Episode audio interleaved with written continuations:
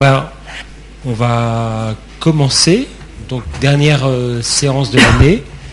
On a la chance d'accueillir Audrey Provost, qui, est euh, non pas historienne, hein, c'est ce que tu m'as dit, tu m'as dit que tu n'étais plus historienne, tu es déclassée, euh, qui est professeur d'histoire dans un lycée dans le, Val-de-Marne, et qui est là notamment pour son travail de thèse, euh, qui date euh, début des années 2000, 2002, mhm. euh, consacré précisément au, luxe. Et pour le reste, tu vas en dire davantage. plus, beaucoup plus. Et mieux. D'accord. Merci encore. Merci à toi. juste un petit détail, bonsoir. un petit détail par rapport à ce que je vous projette là. en fait, je vous ai mis tous les noms propres et tous les titres que je citerai au cours de cette intervention. Donc c'est en rien une bibliographie exhaustive. Euh, c'est pas non plus même les titres les plus intéressants. C'est vraiment juste ceux que je vais citer pour que, au cas où vous avez envie d'en prendre note, vous vous posiez pas de questions euh, euh, d'orthographe. Alors, euh, donc je vais vous parler ce soir du débat sur le luxe au XVIIIe siècle. Et ce sujet suscite en général de nombreuses attentes. C'est pourquoi je voudrais d'entrée de jeu vous prévenir vous n'apprendrez rien ce soir sur les réalités du luxe au XVIIIe siècle, rien non plus sur la pensée de Voltaire, Rousseau, Montesquieu ou Diderot sur ce même luxe. Pas beaucoup plus, à vrai dire, sur les idées proposées par les auteurs moins célèbres dont je vais vous parler. Par contre, j'espère vous montrer à quoi peut servir le sujet du luxe au XVIIIe siècle, quels peuvent en être les usages, de la part justement des auteurs qui entreprennent de s'en occuper les usages du luxe, ou comment se servir du luxe pour des enjeux qui n'ont parfois plus grand-chose à voir avec lui. Tel est donc euh, mon propos de ce soir. Cette présentation, donc, comme l'a dit Olivier, repose sur mon travail de thèse soutenu en 2002, un travail donc, qui était centré non pas sur les pratiques de luxe, mais sur les discours qui le prennent en charge, et ce, donc, au XVIIIe siècle. Pourquoi le XVIIIe siècle? Le XVIIIe siècle fait figure de siècle du luxe. Les historiens de la culture matérielle, des gens donc comme Dalier Roche pour la France ou Maxine Berg pour l'Angleterre, ont largement exploré les multiples facettes de la diffusion du luxe au cours du siècle. L'élan économique de cette période fait naître en effet de nouveaux modèles de consommation. Des produits longtemps réservés à de petites minorités se répandent plus largement. On assiste alors au développement des modes, au succès des soieries, à la diffusion du thé ou du chocolat, mais aussi à l'amélioration des conditions de logement, à l'émergence de la salle à manger, à la multiplication des boudoirs. Autant d'exemples qui illustrent l'indéniable diffusion du luxe. Ces évolutions ont amené des historiens à repérer, au cours de ce XVIIIe siècle, la naissance et le développement d'une première société de consommation. C'est ce qu'ont fait donc euh, les auteurs euh, cités, McKendrick, Brewer et, et Plumb, pour l'Angleterre du XVIIIe siècle. Un texte célèbre de Diderot illustre ce nouveau rapport aux choses. Donc intitulé Regrets sur ma vieille robe de chambre, rédigé en 1768, publié à son insu d'ailleurs quelques années plus tard, ce petit essai déplore la perte de ce vêtement qui lui allait encore très bien et que ne remplace pas forcément à son avantage la robe de chambre bien plus coûteuse que lui a euh, offerte une de ses protectrices. On voit par là que les mutations matérielles du siècle vont de pair avec une modification des sensibilités collectives, mais aussi des valeurs morales et sociales. Par ailleurs, cet élan tous azimuts du luxe conforte l'image du XVIIIe siècle comme celui d'un nouvel art de vivre, combinant l'amour du plaisir et de la sociabilité, le siècle des Lumières et celui des salons, mais aussi celui du libertinage, qui a bien des rapports avec le luxe. Comme l'écrit Michel Delon dans Le savoir-vivre libertin, publié en 2000, je cite L'épanouissement du libertinage au XVIIIe siècle est inséparable des décors qu'offre alors le luxe. Michel Delon a aussi écrit, euh, aussi publié donc un ouvrage sur l'invention du boudoir, euh, publié en 1999, qui là aussi décline les rapports qui peuvent exister entre libertinage euh, et luxe. Donc, ce XVIIIe siècle est non seulement un siècle de progrès du luxe, mais ce luxe apparaît comme inséparable des Lumières dans leur affirmation de nouveaux plaisirs et de nouvelles valeurs. Le XVIIIe siècle, grand siècle de luxe, est aussi celui de sa vigoureuse mise en débat. Comme l'écrit Gusdorf dans cet ouvrage, donc Les sciences humaines et la pensée occidentale, jamais auparavant et jamais depuis, le luxe n'a été l'objet d'autant d'argumentations contradictoires. Tout le monde, en effet, parle du luxe au XVIIIe siècle. Les titres qui s'y intéressent sont innombrables. Comme l'écrit Jean de Vigry dans son Histoire et Dictionnaire du temps des Lumières, les ouvrages sur le luxe ne se comptent pas, il n'est pas un livre de morale ou de philosophie qui ne contienne un chapitre sur le sujet. Tout le monde donc parle du luxe, tout le monde ça veut dire les grands auteurs, ceux en tout cas que la postérité a choisi d'immortaliser comme tels, donc les Voltaire, Montesquieu, Rousseau, Rousseau Diderot, d'Alembert ou encore Helvétius, mais aussi de très nombreux petits auteurs dont je vous citerai au fil de cette intervention quelques noms, que donc a priori vous ne connaissez pas, comme Rabelot, Ducoudray, Butel-Dumont ou encore l'abbé Pluquet. Tout le monde parle du luxe donc. Dans quel genre? Dans toutes sortes d'ouvrages. Des essais, des romans épistolaires, des dialogues philosophiques, des pièces en vers, toute la gamme des genres littéraires est déclinée, des plus savants aux plus plaisants. Exemple parmi tant d'autres, le roman épistolaire que publie Loisel de Tréogat en 1783, qui s'intitule Dolbreuse ou l'homme du siècle ramené à la vérité par le sentiment et par la raison.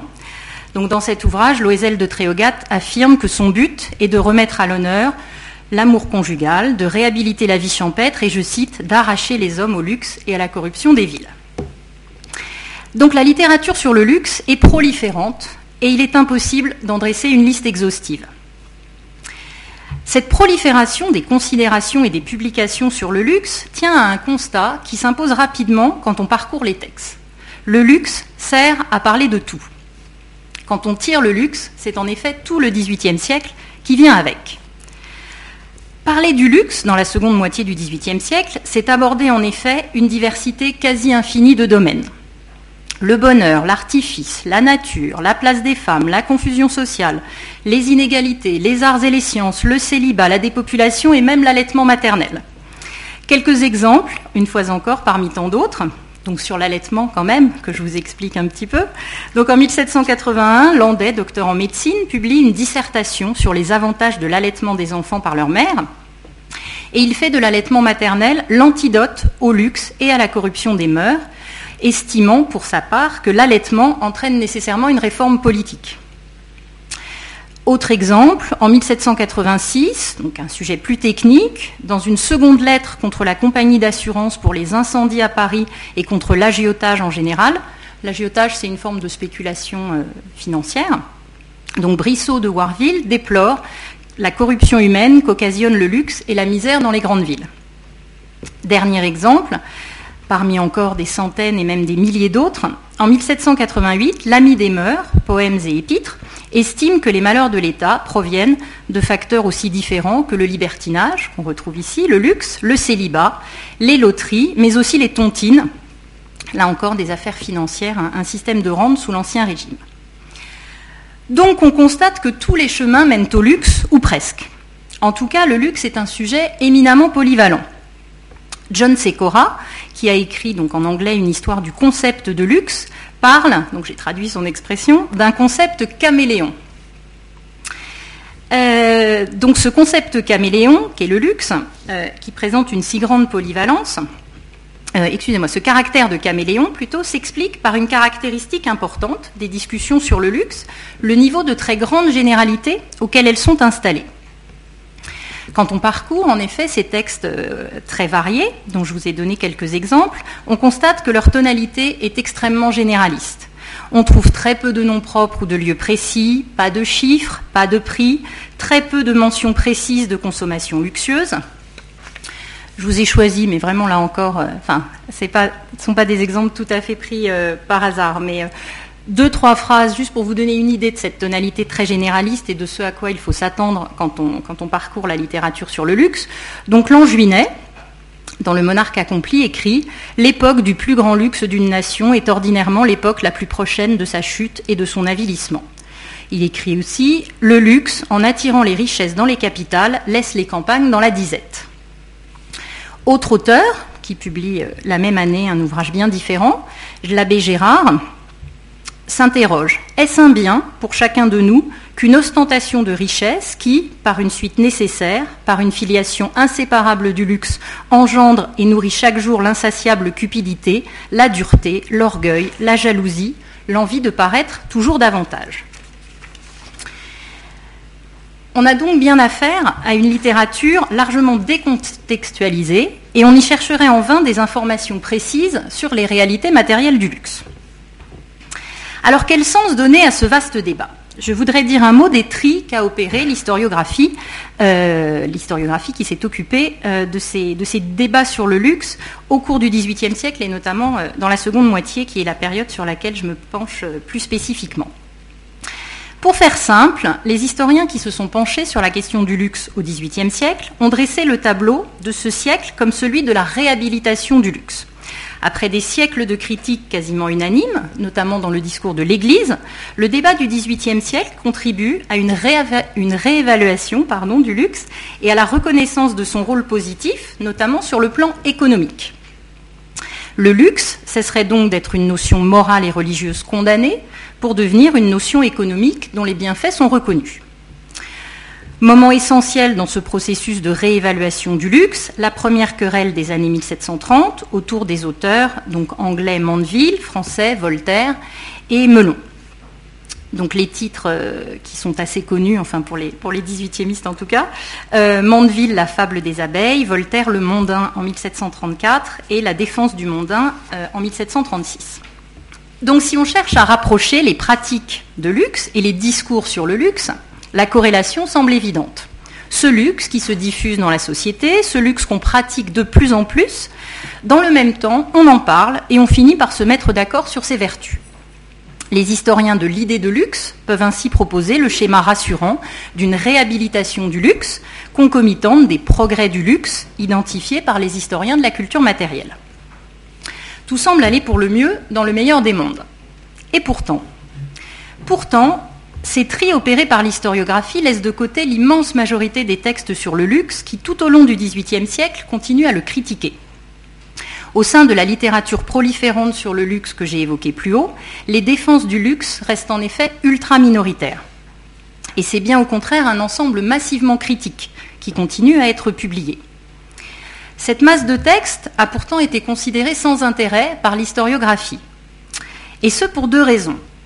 Parce qu'ils sont critiques, justement, et donc ils ne rentrent pas dans ce schéma de réhabilitation euh, que j'ai évoqué. Et deuxième raison, parce qu'ils sont extrêmement répétitifs, alors que l'histoire des idées, précisément, a plutôt tendance à chercher la nouveauté argumentative et à laisser de côté les discours qui reproduisent les idées plus anciennes. Au total, donc, cette masse de discours critiques a été disqualifiée comme étant anachronique. Ces auteurs qui continuent à critiquer le luxe seraient des gens qui n'ont rien compris au sens de l'histoire, qui refusent le progrès, ce sont en gros les retardataires archaïques. Ils sont nombreux pourtant, ces retardataires qui n'ont rien compris, et ils ont continué à publier massivement leurs critiques du luxe. Alors comment rendre compte de cette masse?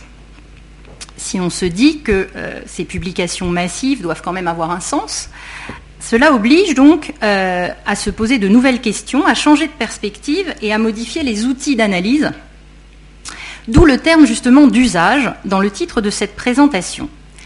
Penser en termes d'usage, c'est en effet se demander, euh, se poser de nouvelles questions. Si les idées de ces auteurs ne sont pas nouvelles, s'ils n'ont rien de neuf à dire sur le luxe, que font-ils en publiant sur le luxe? Pourquoi persistent-ils en si grand nombre à le critiquer? Que font-ils donc quand ils choisissent de publier sur ce sujet? À quoi cela peut-il leur servir? À ces différentes questions, j'aimerais donc euh, ce soir vous présenter quelques éléments de réponse en vous expliquant donc comment le luxe est devenu, dans la seconde moitié du XVIIIe siècle, un sujet de publication qui organise un espace de discussion politique. Cet espace de discussion politique permet aux écrivains de tester leurs compétences, mais aussi leur autorité à fixer les valeurs communes. Euh, donc cette euh, intervention se décline en deux, en deux moments. Le premier moment, euh, s'intitule, si on veut, Constitution d'un espace de publication donc spécifique, généraliste et politique. Dans la période qui s'étale des années 1760 au début de la Révolution française, on va voir que le luxe devient un sujet de publication spécifique et bien visible dans l'espace de l'imprimé. C'est un moment où le luxe devient un sujet à part entière. C'est en effet le moment d'une flambée de titres qui affichent leur intérêt pour le luxe en faisant figurer le mot même dans le titre. Quelques exemples parmi ces titres. En 1762 paraît un premier essai sur le luxe qu'on doit à un certain Pinto, Deux ans plus tard, paraît un nouvel essai sur le luxe, qui n'est autre, à vrai dire, que la publication séparée de l'article luxe de l'encyclopédie, qu'on doit à Saint-Lambert. En 1772 paraît un autre ouvrage, Du luxe, de sa nature, de sa vraie cause et de ses vrais effets. Plus tard, en 1784, Sénac de Meillan, qui est un des moins, moins méconnus parmi nos, petits auteurs de l'époque, publie des considérations sur les richesses et le luxe. Alors cette question du titre est loin d'être anecdotique. Afficher le mot luxe dans le titre, euh, c'est quelque chose qui, euh, qui, est nouveau donc, dans la période qu'on a, qu'on a identifiée. Comme le dit Furtière dans son dictionnaire, le titre, c'est le proxénète d'un livre, ce qui le fait vendre. Et on constate donc ainsi euh, à travers cette floraison de titres qui affichent leur intérêt spécifique pour le luxe en faisant figurer le mot même dans leur titre, qu'il y a bien une actualité éditoriale, un intérêt pour certains auteurs à proposer un ouvrage sur cette question dans les années donc 1760 euh, à 1789, en fait plutôt 1791. C'est donc le moment où le luxe devient un sujet à part entière alors que les grands auteurs, justement ceux qu'on a évoqués plus tôt, les Voltaire, les Rousseau, les Diderot, euh, n'ont jamais publié d'ouvrages spécifiquement consacrés au luxe. Il n'y a pas d'essai sur le luxe, de, lettres sur le luxe de la part de ces grands auteurs. Alors si on se penche plus précisément sur les titres pour essayer de comprendre euh, à quoi riment ces publications euh, d'un genre nouveau, on peut dire pour schématiser qu'on est passé d'un type de titre à un autre type. Pour faire simple, on pourrait dire qu'on est passé des traités contre le luxe des coiffures ou des habits à des essais sur le luxe tout court. Donc, deux changements. Le premier changement, c'est euh, celui des genres dans lesquels le luxe est décliné. Donc, on est passé des traités à des genres qui mettent en avant l'opinion personnelle des auteurs. Donc, plutôt des essais, des lettres, des réflexions, des considérations. Le deuxième point, c'est la disparition des spécifications réductrices. On ne parle plus du luxe des parures, du luxe des coiffures, du luxe des habits, on parle du luxe tout court. Cette absence de spécification renvoie au niveau de grande généralité du discours tenu qu'on a évoqué plus tôt. C'est justement l'absence de spécification qui permet de parler, en parlant du luxe, euh, de choses aussi différentes que celles qu'on a, évoquées tout à l'heure, y compris, y compris l'allaitement maternel. Donc, euh, on l'a évoqué plus haut, les ouvrages sur le luxe proposent très peu d'anecdotes, très peu d'exemples précis, mais bien plutôt des considérations sur l'ensemble du fonctionnement de la société, notamment les inégalités et tout ce qui touche à l'harmonie du corps social et politique. Ce niveau de généralité des discours renvoie en effet à des enjeux qui sont clairement politiques. Comme le dit Kees Becker, qui est donc un historien spécialiste de la culture politique de la fin de l'Ancien Régime, donc je le cite, le mot luxe est un des termes qui a le plus de résonance sociale et qui recouvre le mieux l'ensemble des problèmes politiques et sociaux qui se posent à la France du XVIIIe siècle. Cet espace de publication spécifique, donc, a une date de naissance, les années 1760, ces deux essais sur le luxe qu'on a évoqués, celui de Pinto, celui de Saint-Lambert. Mais on peut également dater sa disparition, si on observe en effet l'histoire longue des titres sur le luxe, on constate que euh, au début de la Révolution française et tout au long du XIXe siècle, les publications euh, changent de nature. Le luxe cesse d'être un sujet de publication spécifique et autonome. Manifestement, il a cessé de jouer le rôle qu'il joue entre les années 1760 et 1789, rôle donc que je vais essayer de, euh, vous présenter. Je crois que oui, tout, prend un peu plus de temps quand on est en, réalité, donc c'est pas grave, il y a un petit passage qui n'est pas indispensable et que je vais donc, euh, euh, que je vais donc euh, laisser de côté. Alors, au cœur de ce débat sur le luxe, au cœur de ces publications aussi nombreuses, figure la question de la définition. Comment définir le luxe? C'est la question que se posent presque tous les auteurs de notre corpus, donc de cet espace de publication des années 1760 au début de la Révolution française. Pinto, par exemple, dans son essai sur le luxe, publié en 1762, écrit Il est cependant bon de commencer par définir les mots qui font l'état de la question, surtout quand le sens en est complexe. Tel est le mot luxe, qui présente un sens vague et indéterminé ce qui assurément a contribué à la diversité de sentiments opposés qu'il y a sur cette importante matière lorsqu'il est question d'examiner s'il est utile ou nuisible à un État.